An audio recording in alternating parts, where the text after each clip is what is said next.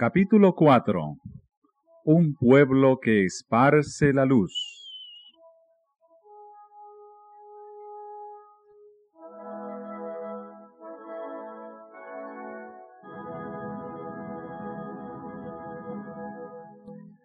Aunque sumida la tierra en tinieblas durante el largo periodo de la supremacía papal, la luz de la verdad no pudo apagarse por completo. En todas las edades hubo testigos de Dios, hombres que conservaron su fe en Cristo como único mediador entre Dios y los hombres, que reconocían la Biblia como única regla de su vida y santificaban el verdadero día de reposo. Nunca sabrá la posteridad cuánto debe el mundo a esos hombres se les marcaba como a herejes. Los móviles que los inspiraban eran impugnados, su carácter difamado y sus escritos prohibidos, adulterados o mutilados. Sin embargo, permanecieron firmes y de siglo en siglo conservaron pura su fe como herencia sagrada para las generaciones futuras.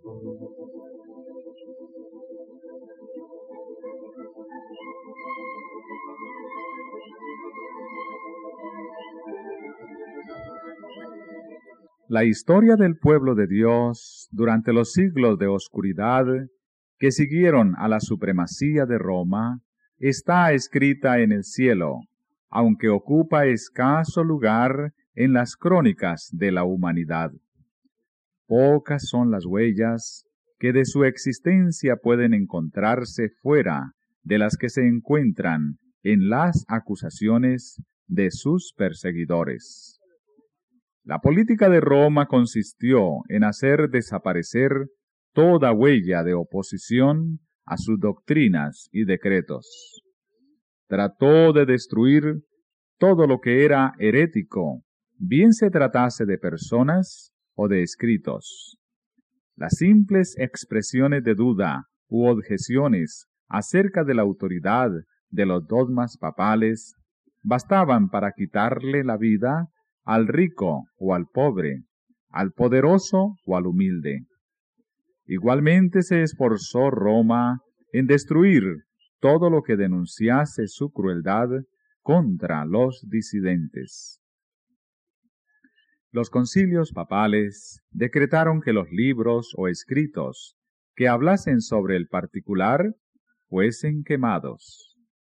Antes de la invención de la imprenta, eran pocos los libros, y su forma no se prestaba para conservarlos, de modo que los romanistas encontraron pocos obstáculos para llevar a cabo sus propósitos.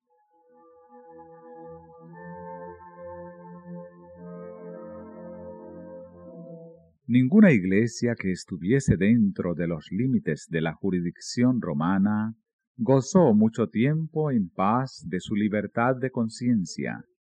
No bien se hubo hecho dueño del poder el papado, extendió los brazos para aplastar a todo el que rehusara reconocer su gobierno, y una tras otra las iglesias se sometieron a su dominio.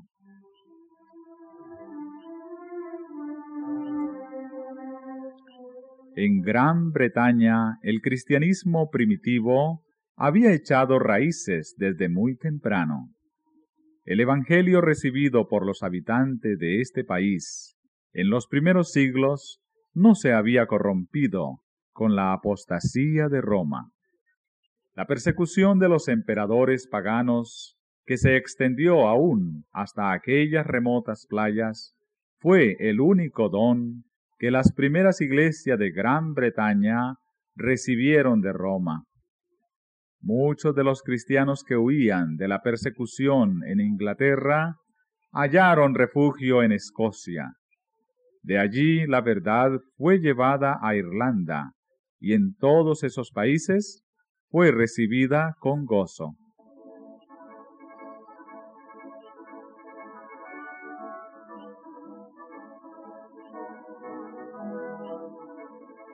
Luego que los sajones invadieron a Gran Bretaña, el paganismo llegó a predominar los conquistadores desdeñaron ser instruidos por sus esclavos, y los cristianos tuvieron que refugiarse en los páramos.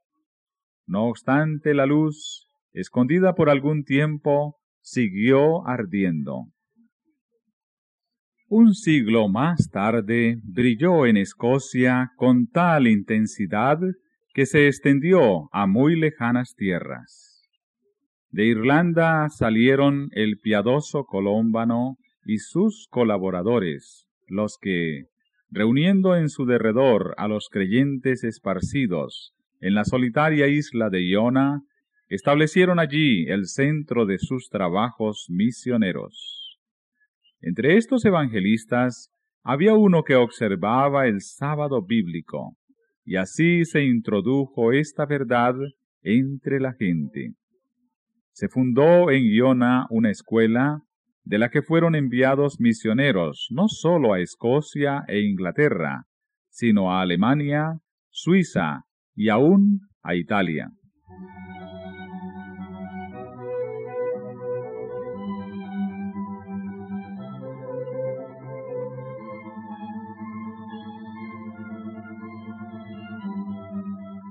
Roma, empero, había puesto los ojos en Gran Bretaña y resuelto someterla a su supremacía. En el siglo VI sus misioneros emprendieron la conversión de los sajones paganos. Recibieron favorable acogida por parte de los altivos bárbaros, a quienes indujeron por miles a profesar la fe romana. A medida que progresaba la obra, los jefes papales y sus secuaces tuvieron encuentros con los cristianos primitivos. Se vio entonces un contraste muy notable. Eran estos cristianos primitivos sencillos y humildes, cuyo carácter y cuyas doctrinas y costumbres se ajustaban a las escrituras, mientras que los discípulos de Roma ponían de manifiesto la superstición, la arrogancia y la pompa del papado. El emisario de Roma exigió de estas iglesias cristianas que reconociesen la supremacía del soberano pontífice. Los habitantes de Gran Bretaña respondieron humildemente que ellos deseaban amar a todo el mundo pero que el Papa no tenía derecho de supremacía en la Iglesia y que ellos no podían rendirle más que la sumisión que era debida a cualquier discípulo de Cristo. Varias tentativas se hicieron para conseguir que se sometiesen a Roma, pero estos humildes cristianos, espantados del orgullo que ostentaban los emisarios papales, respondieron con firmeza que ellos no reconocían a otro jefe que a Cristo. Entonces se reveló el verdadero espíritu del papado. El enviado católico romano les dijo, Si no recibís a los hermanos que os traen paz, recibiréis a los enemigos que os traerán guerra. Si no os unís con nosotros para mostrar a los sajones el camino de vida, recibiréis de ellos el golpe de muerte. No fueron vanas estas amenazas. La guerra, la intriga y el engaño se emplearon contra estos testigos que sostenían una fe bíblica, hasta que las iglesias de la primitiva Inglaterra fueron destruidas u obligadas a someterse a la autoridad del Papa.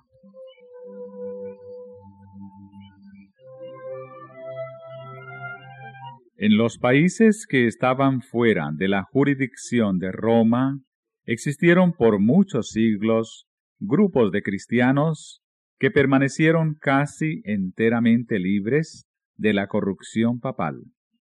Rodeados por el paganismo, con el transcurso de los años fueron afectados por sus errores. No obstante, siguieron considerando la Biblia como la única regla de fe y adhiriéndose a muchas de sus verdades. Creían estos cristianos en el carácter perpetuo de la ley de Dios y observaban el sábado del cuarto mandamiento. Hubo en el África Central y entre los armenios de Asia iglesias que mantuvieron esta fe y esta observancia.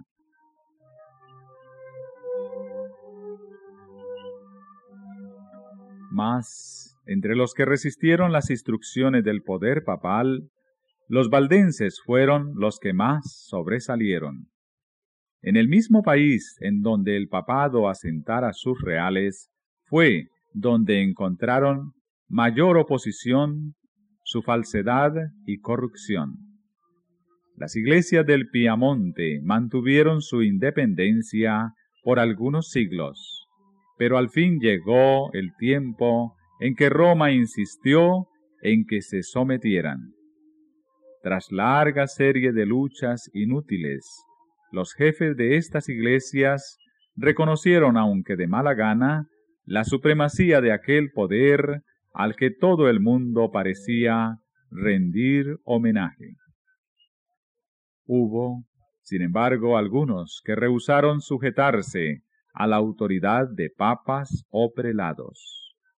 Determinaron mantenerse leales a Dios y conservar la pureza y sencillez de su fe se efectuó una separación. Los que permanecieron firmes en la antigua fe se retiraron. Algunos, abandonando sus tierras de los Alpes, alzaron el pendón de la verdad en países extraños. Otros se refugiaron en los valles solitarios y en los baluartes peñascosos de las montañas, y allí conservaron su libertad para adorar a Dios.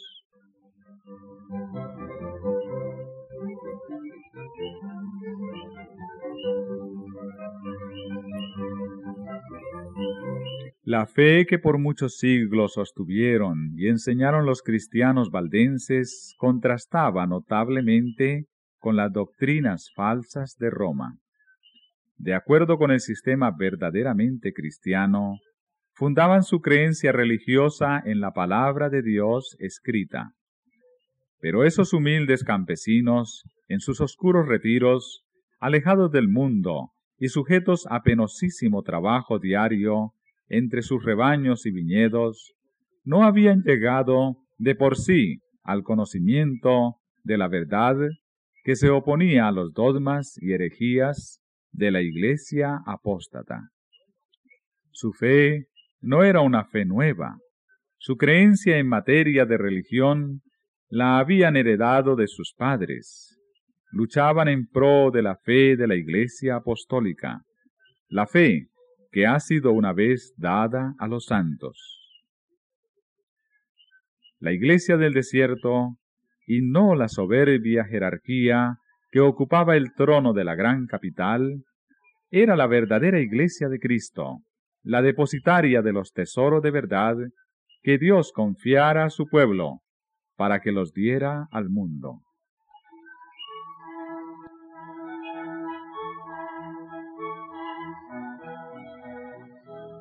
Entre las causas principales que motivaron la separación entre la verdadera Iglesia y Roma, se contaba el odio de ésta hacia el sábado bíblico.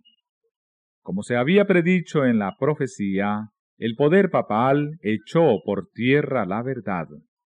La ley de Dios fue pisoteada, mientras que las tradiciones y las costumbres de los hombres eran ensalzadas.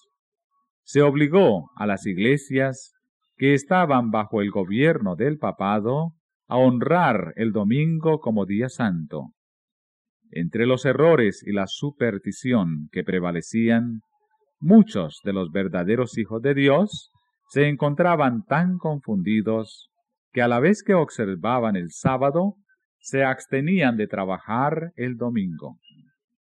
Mas esto no satisfacía a los jefes papales. No sólo exigían que se santificara el domingo, sino que se profanara el sábado. Y acusaban en los términos más violentos a los que se atrevían a honrarlo. Solo huyendo del poder de Roma era posible obedecer en paz a la ley de Dios. Los valdenses se contaron entre los primeros de todos los pueblos de Europa que poseyeron una traducción de las Santas Escrituras. Centenares de años antes de la Reforma, tenían ya la Biblia manuscrita en su propio idioma. Tenían pues la verdad sin adulteración, y esto los hizo objeto especial del odio y de la persecución declaraban que la iglesia de Roma era la Babilonia apóstata del Apocalipsis, y con peligro de sus vidas se oponían a su influencia y principios corruptores. Aunque bajo la presión de una larga persecución, algunos sacrificaron su fe e hicieron poco a poco concesiones en sus principios distintivos, otros se aferraron a la verdad. Durante siglos de oscuridad y apostasía, hubo valdenses que negaron la supremacía de Roma, que rechazaron como idolátrico el culto a las imágenes y que guardaron el verdadero día de reposo. Conservaron su fe en medio de las más violentas y tempestuosas oposiciones.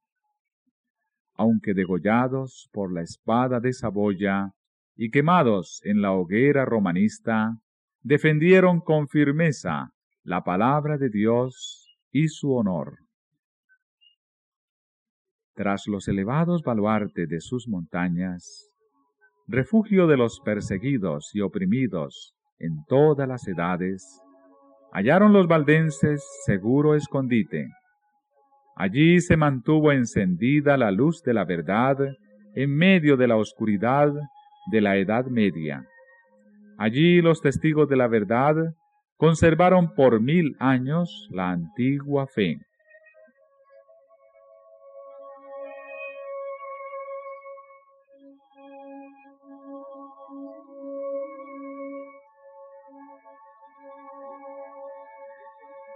Dios había provisto para su pueblo un santuario de terrible grandeza como convenía a las grandes verdades que les había confiado.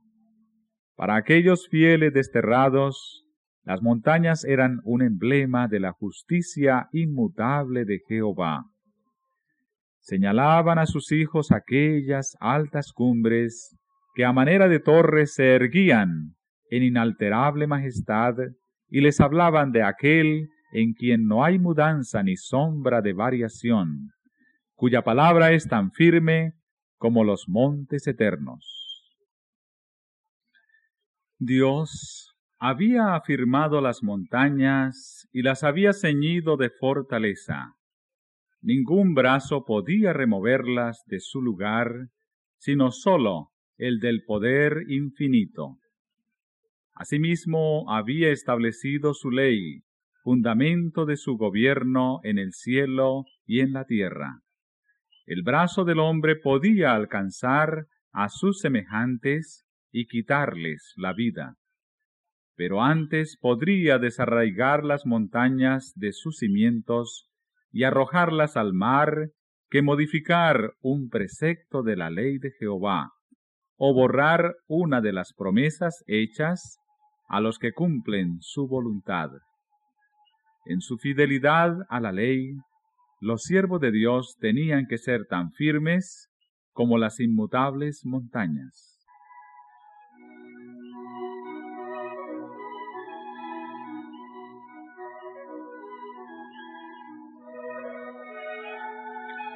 Los montes que circundaban sus hondos valles atestiguaban constantemente el poder creador de Dios y constituían una garantía de la protección que él les deparaba.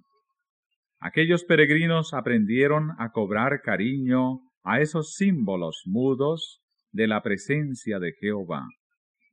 No se quejaban por las dificultades de su vida y nunca se sentían solos en medio de la soledad de los montes. daban gracias a Dios por haberles dado un refugio donde librarse de la crueldad y de la ira de los hombres. Se regocijaban de poder adorarle libremente. Muchas veces, cuando eran perseguidos por sus enemigos, sus fortalezas naturales eran su segura defensa. En más de un encumbrado risco cantaron las alabanzas de Dios, y los ejércitos de Roma no podían acallar sus cantos de acción de gracias.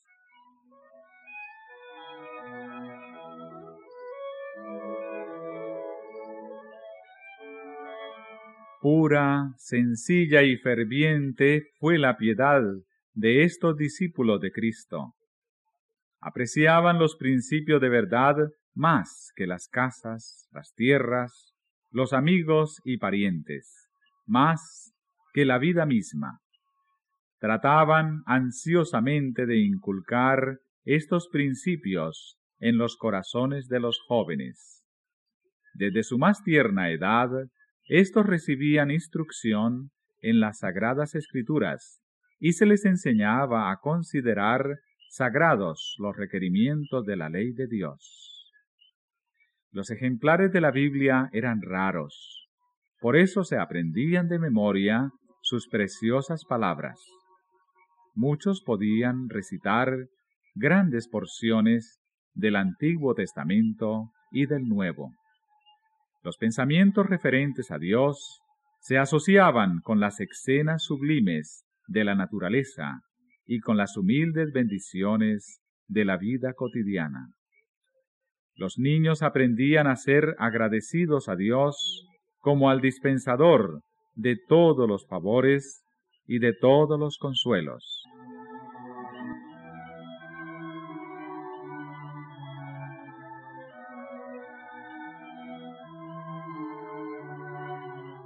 como padres tiernos y afectuosos, amaban a sus hijos con demasiada inteligencia para acostumbrarlos a la complacencia de los apetitos. Les esperaba una vida de pruebas y privaciones, y tal vez el martirio.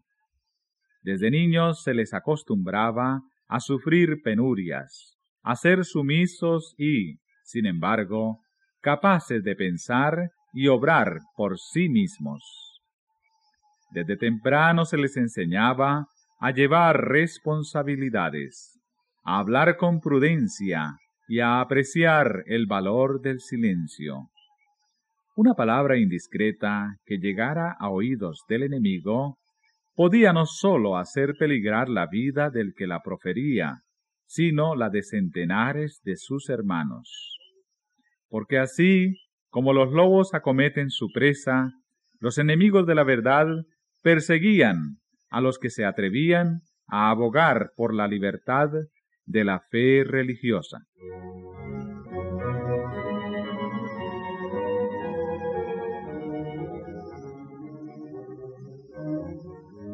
Los valdenses habían sacrificado su prosperidad mundana por causa de la verdad y trabajaban con incansable paciencia para conseguirse el pan aprovechaban cuidadosamente todo pedazo de suelo cultivable entre las montañas, y hacían producir a los valles y a las faldas de los cerros menos fértiles. La economía y la abnegación más rigurosa formaban parte de la educación que recibían los niños como único legado. Se les enseñaba que Dios había determinado que la vida fuese una disciplina y que sus necesidades sólo podían ser satisfechas mediante el trabajo personal, la previsión, el cuidado y la fe. Este procedimiento era laborioso y fatigoso, pero saludable.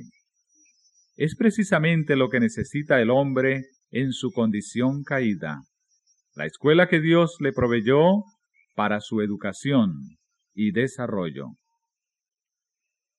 Mientras que se acostumbraba a los jóvenes al trabajo y a las privaciones, no se descuidaba la cultura de su inteligencia.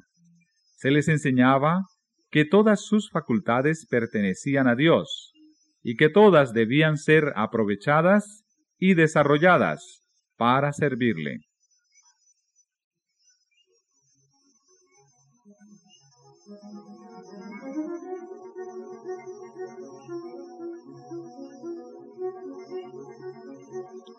En su pureza y sencillez, las iglesias valdenses se asemejaban a la iglesia de los tiempos apostólicos. Rechazaban la supremacía de papas y prelados y consideraban la Biblia como única autoridad suprema e infalible. En contraste con el modo de ser de los orgullosos sacerdotes de Roma, sus pastores seguían el ejemplo de su maestro, que no vino para ser servido, sino para servir. Apacentaban el rebaño del Señor, conduciéndolo por verdes pastos y a las fuentes de agua de vida de su santa palabra. Alejado de los monumentos, de la pompa y de la vanidad de los hombres, el pueblo se reunía, no en soberbios templos, ni en suntuosas catedrales, sino a la sombra de los montes, en los valles de los Alpes, o en tiempo de peligro, en sitios peñascosos, semejantes a fortalezas, para escuchar las palabras de verdad de labios de los siervos de Cristo. Los pastores no sólo predicaban el Evangelio, sino que visitaban a los enfermos, catequizaban a los niños, amonestaban a los que andaban extraviados y trabajaban para resolver las disputas y promover la armonía y el amor fraternal. En tiempo de paz eran sostenidos por las ofrendas voluntarias del pueblo, pero a imitación de San Pablo, que hacía tiendas, todos aprendían algún oficio o profesión con que sostenerse en caso necesario.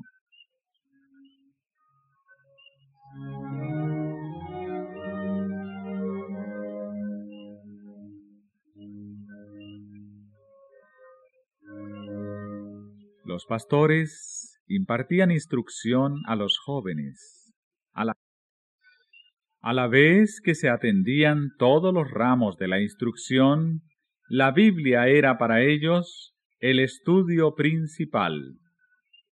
Aprendían de memoria los evangelios de San Mateo y de San Juan y muchas de las epístolas. Se ocupaban también en copiar las santas escrituras. Algunos manuscritos contenían la Biblia entera y otros solamente breves trozos escogidos, a los cuales se agregaban algunas sencillas explicaciones del texto, los que eran capaces de exponer las escrituras. Así, se sacaban a luz los tesoros de la verdad que por tanto tiempo habían ocultado los que querían elevarse a sí mismos sobre Dios.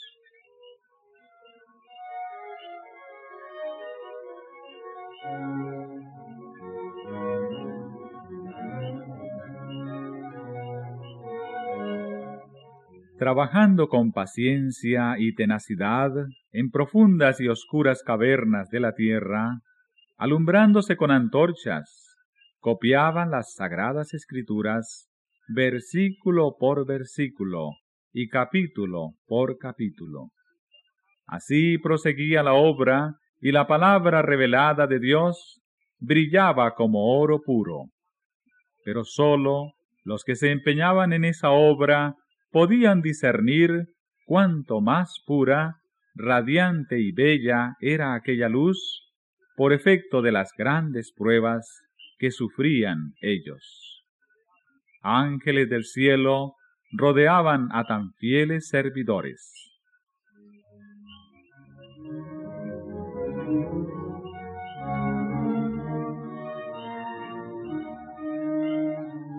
Satanás había incitado a los sacerdotes del Papa a que sepultaran la palabra de verdad bajo los escombros del error, la herejía y la superstición.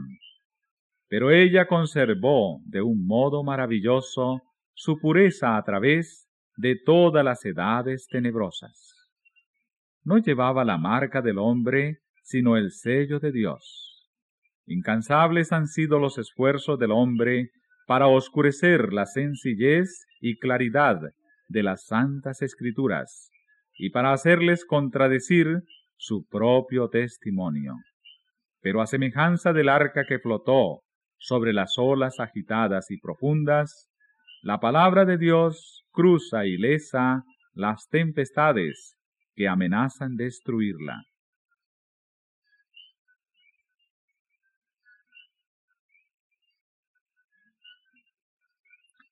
Como las minas tienen ricas vetas de oro y plata ocultas bajo la superficie de la tierra, de manera que todo el que quiere hallar el precioso depósito debe forzosamente cavar para encontrarlo. Así también contienen las sagradas escrituras tesoros de verdad que sólo se revelan a quien los busca con sinceridad, humildad y abnegación.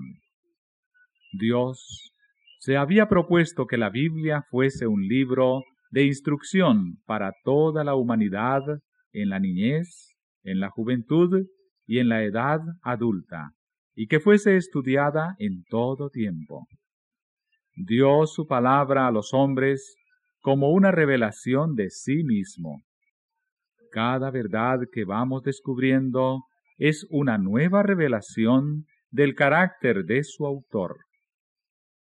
El estudio de las Sagradas Escrituras es el medio divinamente instituido para poner a los hombres en comunión más estrecha con su Creador y para darles a conocer más claramente su voluntad. Es el medio de comunicación entre Dios y el hombre.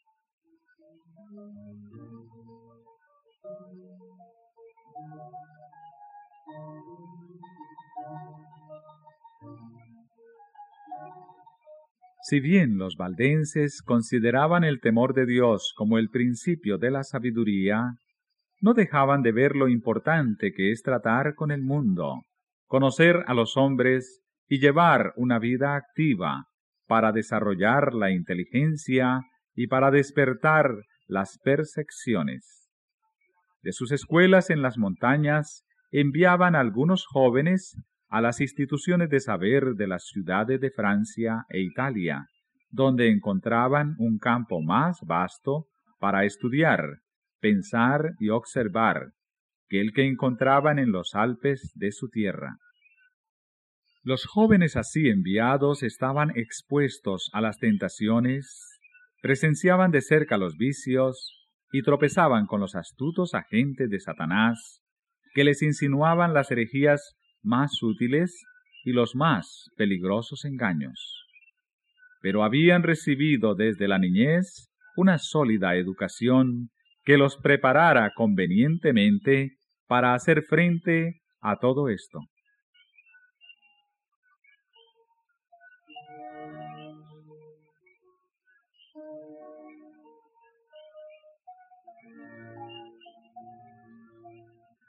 En las escuelas donde iban no debían intimar con nadie. Su ropa estaba confeccionada de tal modo que podía muy bien ocultar el mayor de sus tesoros, los preciosos manuscritos de las sagradas escrituras. Estos, que eran el fruto de meses y años de trabajo, los llevaban consigo, y siempre que podían hacerlo, sin despertar sospecha, ponían cautelosamente alguna porción de la Biblia al alcance de aquellos cuyo corazón parecía dispuesto a recibir la verdad. La juventud valdense era educada con tal objeto desde el regazo de la madre. Comprendía su obra y la desempeñaba con fidelidad. En estas casas de estudios se ganaban conversos a la verdadera fe, y con frecuencia se veía que sus principios compenetraban toda la escuela. Con todo, los dirigentes papales no podían encontrar, ni aun apelando a minuciosa investigación la fuente de lo que ellos llamaban herejía corruptora.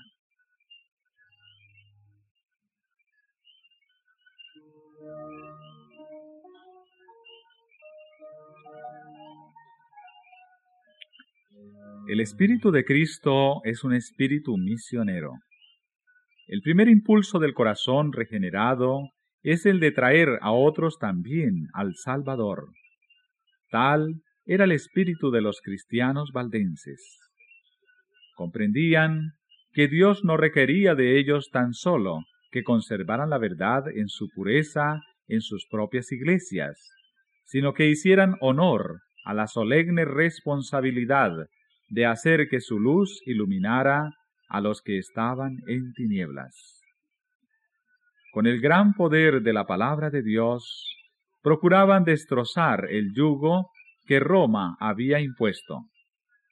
Los ministros valdenses eran educados como misioneros, y a todos los que pensaban dedicarse al ministerio se les exigía primero que adquiriesen experiencia como evangelistas. Todos debían servir tres años en alguna tierra de misión antes de encargarse de alguna iglesia en la suya. Este servicio, que desde el principio requería abnegación y sacrificio, era una preparación adecuada para la vida que los pastores llevaban en aquellos tiempos de prueba. Los jóvenes que eran ordenados para el sagrado ministerio no veían en perspectiva ni riquezas ni glorias terrenales, sino una vida de trabajo y peligro y quizás el martirio. Los misioneros salían de dos en dos como Jesús se lo mandara a sus discípulos. Casi siempre se asociaba a un joven con un hombre de edad madura y de experiencia, que le servía de guía y de compañero y que se hacía responsable de su educación, exigiéndose del joven que fuera sumiso a la enseñanza. No andaban siempre juntos, pero con frecuencia se reunían para orar y conferenciar, y de este modo se fortalecían uno a otro en la fe.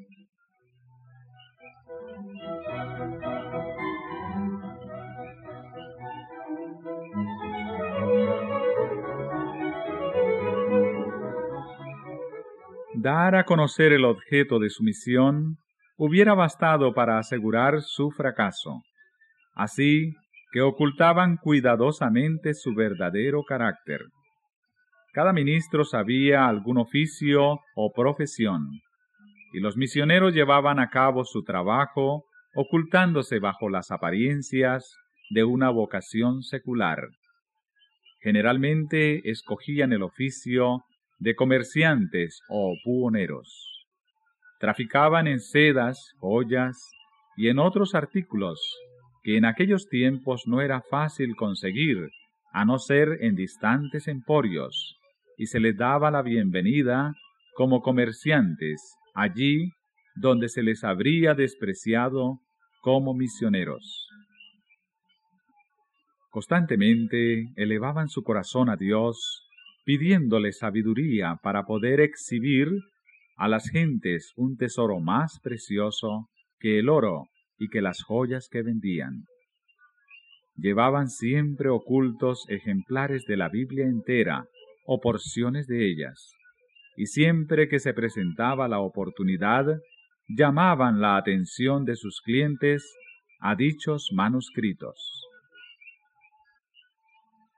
Con frecuencia despertaban así el interés por la lectura de la palabra de Dios, y con gusto dejaban algunas porciones de ella a los que deseaban tenerlas.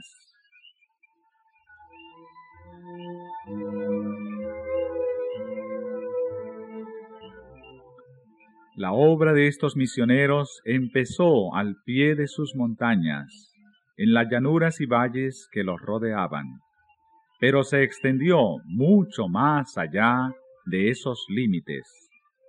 Descalzos y con ropa tosca, y desgarrada por las asperezas del camino, como la de su maestro, pasaban por grandes ciudades y se internaban en lejanas tierras. En todas partes esparcían la preciosa semilla. Doquiera fueran se levantaban iglesias, y la sangre de los mártires daba testimonio de la verdad. El día de Dios pondrá de manifiesto una rica cosecha de almas cegadas por aquellos hombres tan fieles. A escondidas y en silencio, la palabra de Dios se abría paso por la cristiandad y encontraba buena acogida en los hogares y en los corazones de los hombres.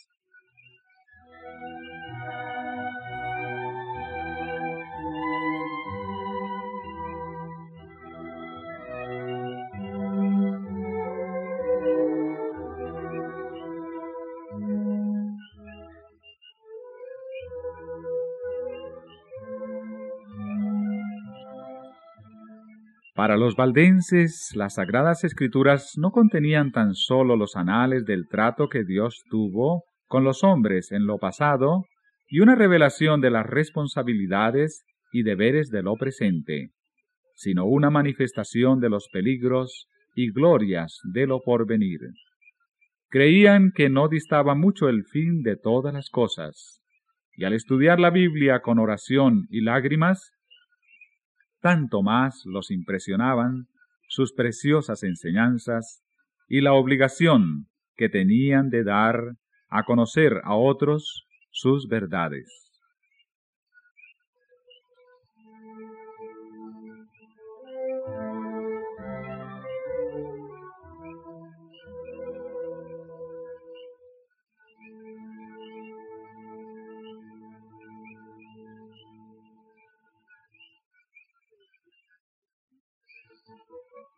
Veían claramente revelado en las páginas sagradas el plan de la salvación y hallaban consuelo, esperanza y paz, creyendo en Jesús. A medida que la luz iluminaba su entendimiento y alegraba sus corazones, deseaban con ansia ver derramarse sus rayos sobre aquellos que se hallaban en la oscuridad del error papal.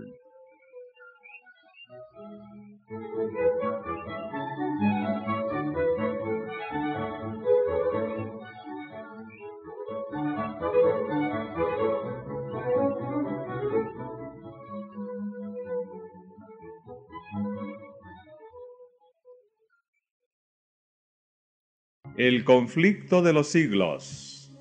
Continuación del capítulo 4, titulado Un pueblo que esparce la luz.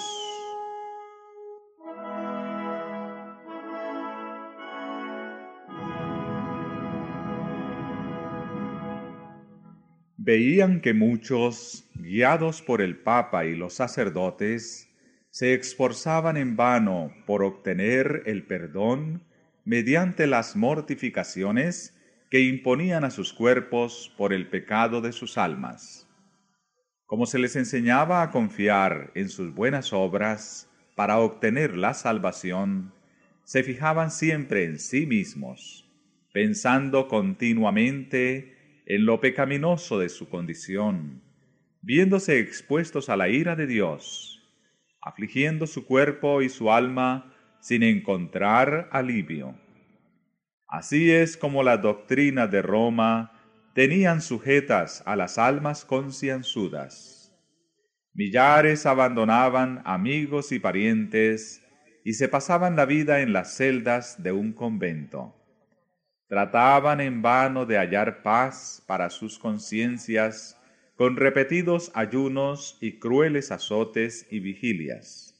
Postrados, por largas horas sobre las losas frías y húmedas de sus tristes habitaciones, con largas peregrinaciones, con sacrificios humillantes y con horribles torturas. Agobiados por el sentido del pecado y perseguidos por el temor de la ira vengadora de Dios, muchos se sometían a padecimientos hasta que la naturaleza exhausta concluía por sucumbir y bajaban al sepulcro sin un rayo de luz o de esperanza.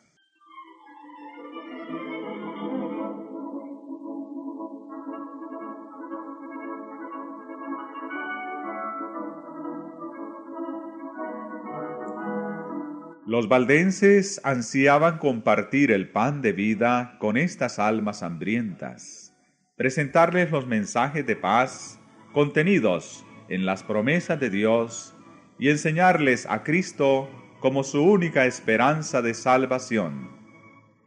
Tenían por falsa la doctrina de que las buenas obras pueden expiar la transgresión de la ley de Dios.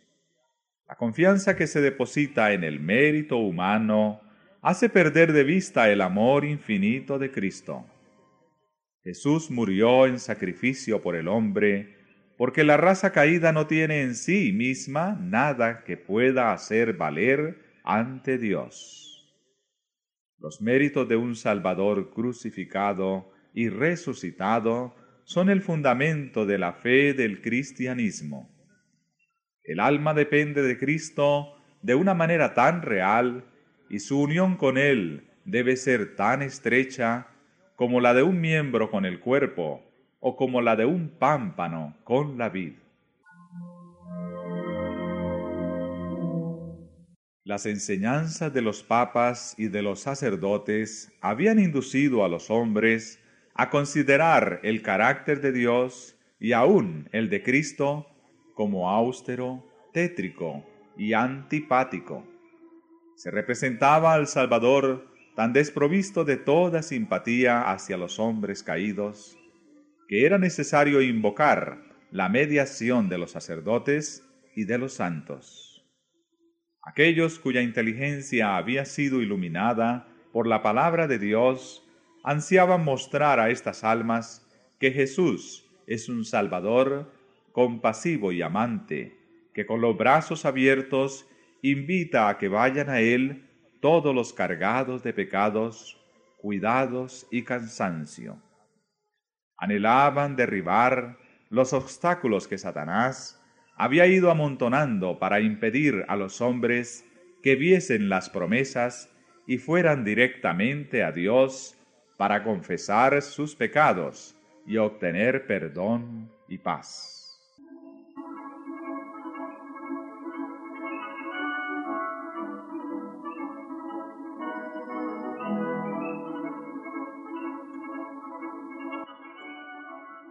Los misioneros valdenses se empeñaban en descubrir a los espíritus investigadores las verdades preciosas del Evangelio y con muchas precauciones les presentaban porciones de las santas escrituras esmeradamente escritas.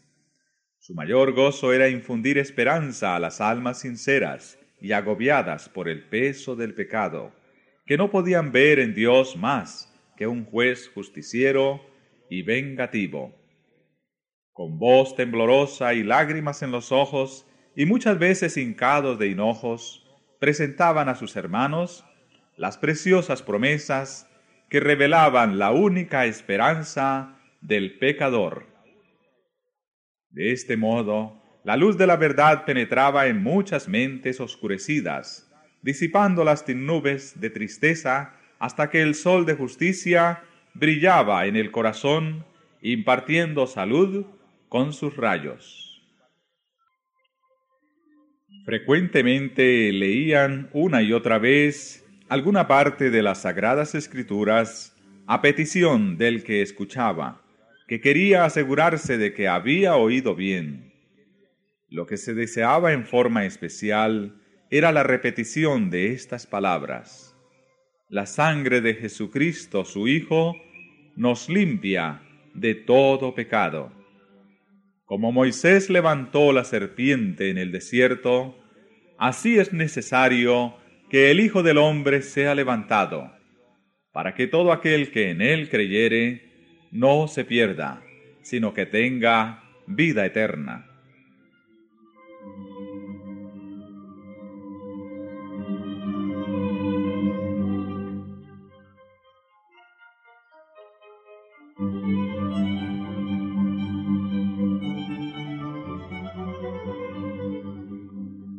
Muchos no se dejaban engañar por los acertos de Roma. Comprendían la nulidad de la mediación de hombres o ángeles en favor del pecado.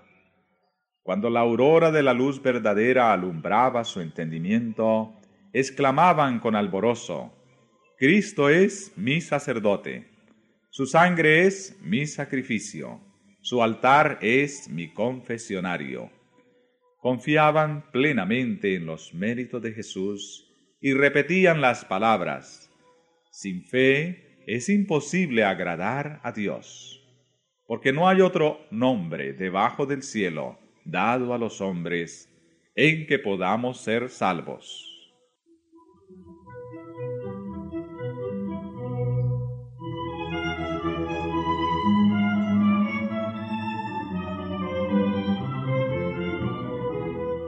La seguridad del amor del Salvador era cosa que muchas de estas pobres almas agitadas por los vientos de la tempestad no podían concebir.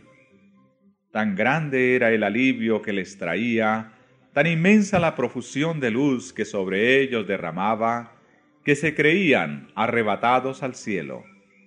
Con plena confianza ponían su mano en la de Cristo.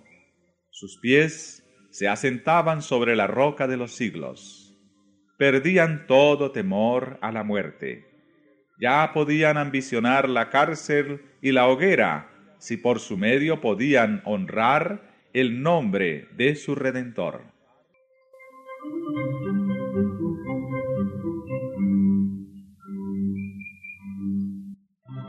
En lugares secretos la palabra de Dios era así sacada a luz y leída a veces a una sola alma, y en ocasiones a algún pequeño grupo que deseaba con ansias la luz y la verdad. Con frecuencia se pasaba toda la noche de esta manera. Tan grandes eran el asombro y la admiración de los que escuchaban, que el mensajero de la misericordia, con no poca frecuencia, se veía obligado a suspender la lectura hasta que el entendimiento llegara a darse bien cuenta del mensaje de salvación. A menudo se proferían palabras como estas. ¿Aceptará Dios en verdad mi ofrenda? ¿Me mirará con ternura? ¿Me perdonará? La respuesta que se les leía era, Venid a mí todos los que estáis cansados y agobiados, y yo os haré descanso. La fe se aferraba de las promesas y se oía estas alegres respuestas. Ya no habrá que hacer más peregrinaciones ni viajes penosos a los santuarios. Puedo acudir a Jesús tal como soy pecador e impío, seguro de que no desechará la oración de arrepentimiento. Los pecados te son perdonados. Los míos sí, aún los míos pueden ser perdonados.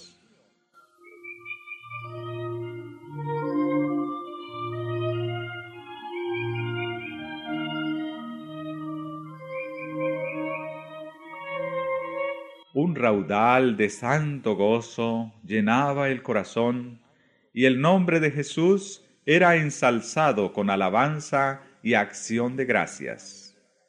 Esas almas felices volvían a sus hogares a derramar luz para contar a otros lo mejor que podían, lo que habían experimentado y cómo habían encontrado el verdadero camino. Había un poder extraño y solemne en las palabras de la Santa Escritura, que hablaba directamente al corazón de aquellos que anhelaban la verdad. Era la voz de Dios que llevaba el convencimiento a los que oían.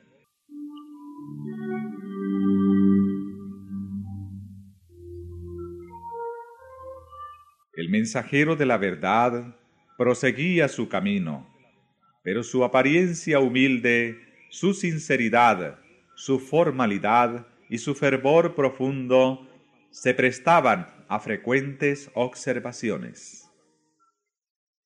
En muchas ocasiones sus oyentes no le preguntaban de dónde venía ni a dónde iba. Tan embargados se hallaban al principio por la sorpresa y después por la gratitud y el gozo que no se les ocurría hacerle preguntas. Cuando le habían instado a que los acompañara a sus casas, les había contestado que debía primero ir a visitar las ovejas perdidas del rebaño ¿Sería un ángel del cielo? se preguntaban.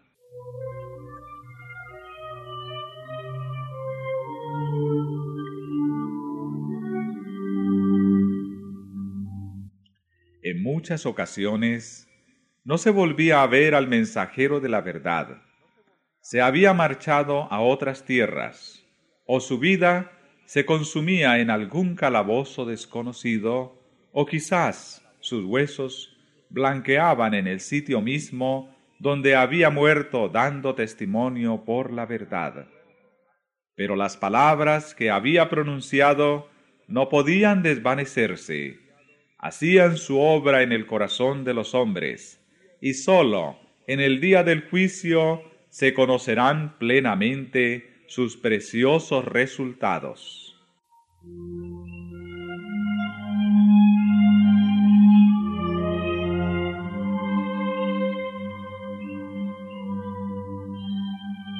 Los misioneros valdenses invadían el reino de Satanás y los poderes de las tinieblas se sintieron incitados a mayor vigilancia. Cada esfuerzo que se hacía para que la verdad avanzara era observado por el príncipe del mal, y éste atizaba los temores de sus agentes. Los caudillos papales veían peligrar su causa debido a los trabajos de estos humildes viandantes. Si permitían que la luz de la verdad brillara sin impedimento, disiparía las densas nieblas del error que envolvían a la gente, guiaría a los espíritus de los hombres hacia Dios solo y destruiría al fin la supremacía de Roma.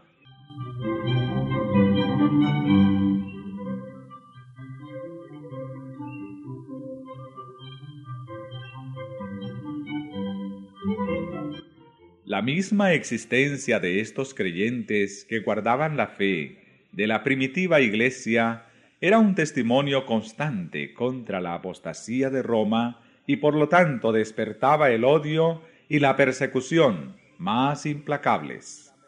Era además una ofensa que Roma no podía tolerar el que se negase a entregar las sagradas escrituras. Determinó raerlos de la superficie de la tierra. Entonces empezaron las más terribles cruzadas contra el pueblo de Dios en sus hogares de las montañas. Lanzáronse inquisidores sobre sus huellas, y la escena del inocente Abel cayendo ante el asesino Caín repitióse con frecuencia.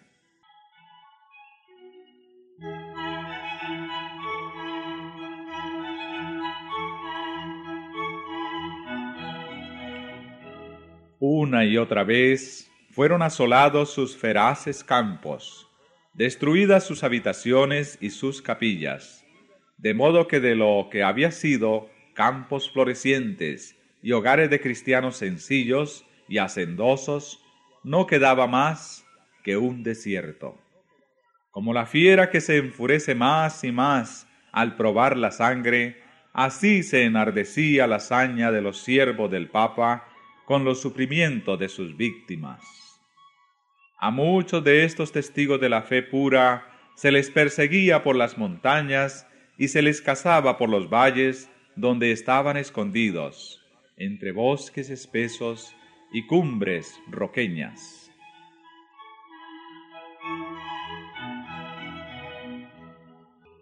Ningún cargo se le podía hacer al carácter moral de esta gente proscrita sus mismos enemigos la tenían por gente pacífica, sosegada y piadosa. Su gran crimen consistía en que no querían adorar a Dios conforme a la voluntad del Papa, y por este crimen se les infligía todos los ultrajes, humillaciones y torturas que los hombres o los demonios podían inventar. Una vez que Roma resolvió exterminar la secta odiada, el Papa expidió una bula en que condenaba a sus miembros como herejes y los entregaba a la matanza. No se les acusaba de holgazanes, ni de deshonestos, ni de desordenados, pero se declaró que tenían una apariencia de piedad y santidad que seducía a las ovejas del verdadero rebaño. Por lo tanto, el Papa ordenó que si la maligna y abominable secta de malvados rehusaba adjurar, fuese aplastada como serpiente venenosa. ¿Esperaba este altivo potentado tener que hacer frente otra vez a estas palabras? ¿Sabría que se hallaban archivadas en los libros del cielo para confundirle en el día del juicio?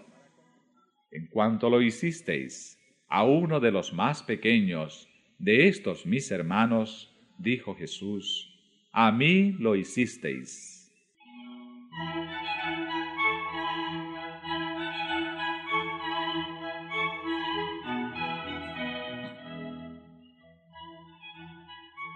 En aquella bula se convocaba a todos los miembros de la Iglesia a participar en una cruzada contra los herejes.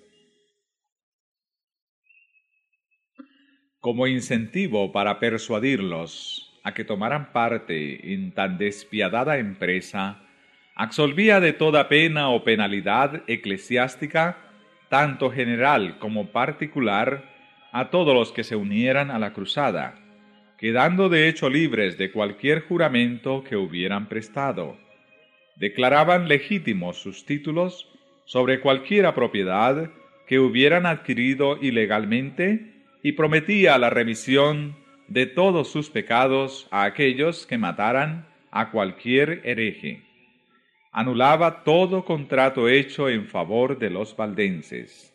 Ordenaba a los criados de estos que los abandonasen prohibía a todos los que les prestasen ayuda de cualquiera clase y los autorizaba para tomar posesión de sus propiedades.